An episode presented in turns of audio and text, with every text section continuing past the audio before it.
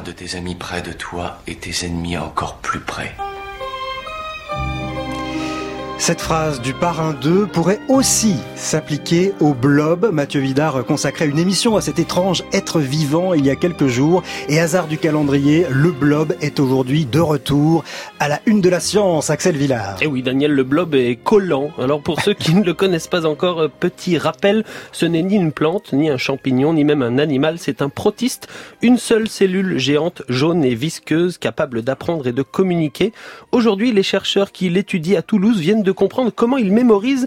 Et c'est tellement simple que c'est presque frustrant de le découvrir comme ça. Bonjour Audrey Dussoutour. Bonjour. Alors c'est vous qui travaillez sur cette bestiole.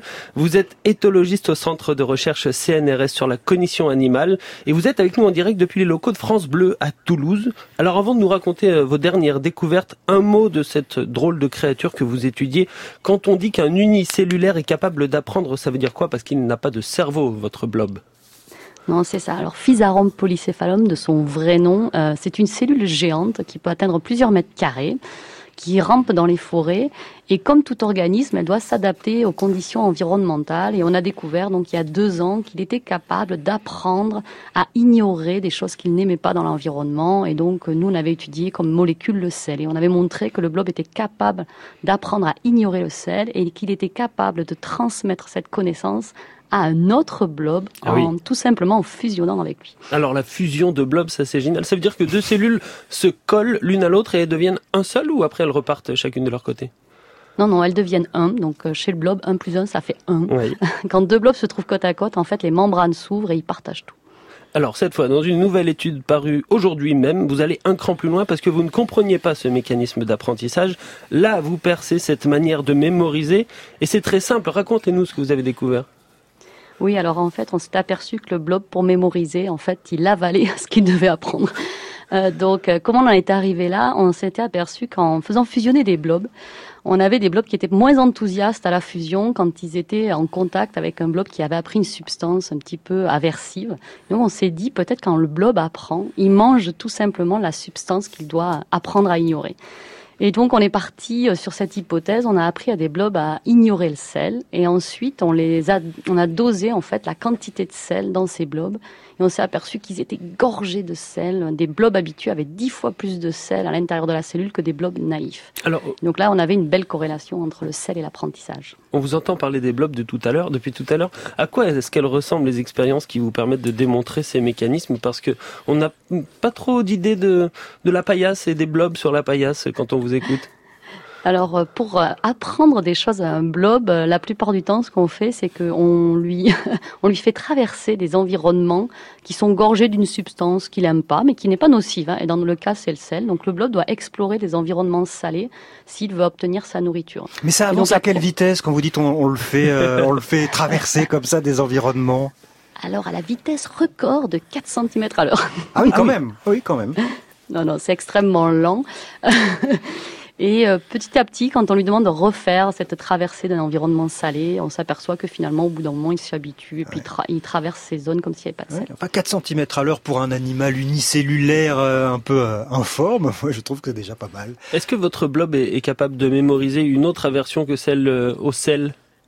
Oui, on a démontré en laboratoire qu'il était capable de s'habituer à la quinine, qui est une substance qu'il y a dans les sodas souvent, à la caféine aussi, hein, que nous on aime bien, et à d'autres sels aussi. Enfin, il y a beaucoup de substances que le blob n'aime pas, donc on a l'embarras du choix. Donc vous dites, il gobe le sel et il garde la mémoire de qu'il ne l'aime pas. Mais euh, une fois qu'il est dedans, ce sel, à quoi est-ce que ça lui sert? Est-ce qu'il réagit ou est-ce qu'il est, ou est-ce qu'il est simplement là et c'est une mémoire?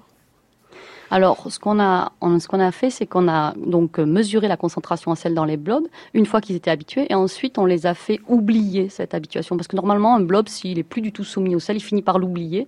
Et ce qu'on s'est aperçu, c'est que quand on le remet dans un environnement donc neutre, sans sel, une fois qu'il est habitué, la première chose qu'il fait, c'est de recracher ce sel. Donc clairement, il le stocke juste pendant l'habituation, et dès qu'il a une opportunité, il le recrache directement dans l'environnement, parce que ça peut être toxique ce sel. Donc nous, on pense que le mécanisme qui, qui rentre en jeu, c'est que le blob absorbe le sel pour diminuer en fait cette différence de concentration entre le milieu extérieur et le milieu intracellulaire pour ne plus réagir au sel. Alors Bruno David, vous souhaitez euh, intervenir sur le blob?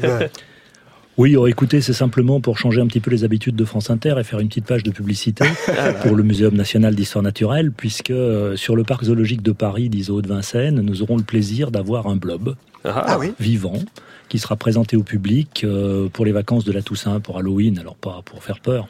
Et je remercie aussi Audrey Dussautour qui a participé à cette aventure, qui participe à cette aventure.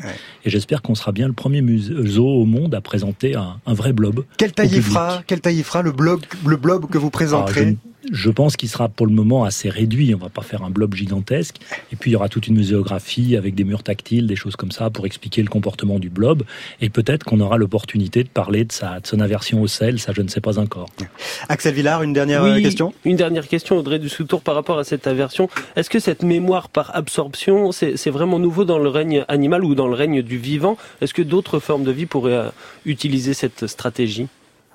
Mais on peut imaginer que ça peut se retrouver chez beaucoup d'organismes unicellulaires, puisque nous, dans notre expérience, on a montré ensuite que on a réussi à, injecter un souvenir dans le blob, c'est-à-dire de vraiment juste injecter le sel directement pour provoquer cet apprentissage. Donc on peut imaginer que cette simple absorption dans la nature qui peut permettre justement de s'habituer à des éléments nocifs, on la retrouve par exemple chez des bactéries ou d'autres protistes. Merci beaucoup. Merci Audrey Dussutur et merci à Pauline André qui était à la technique à France Bleu Toulouse pour euh, ce duplex. Axel, euh, à demain. À demain Daniel.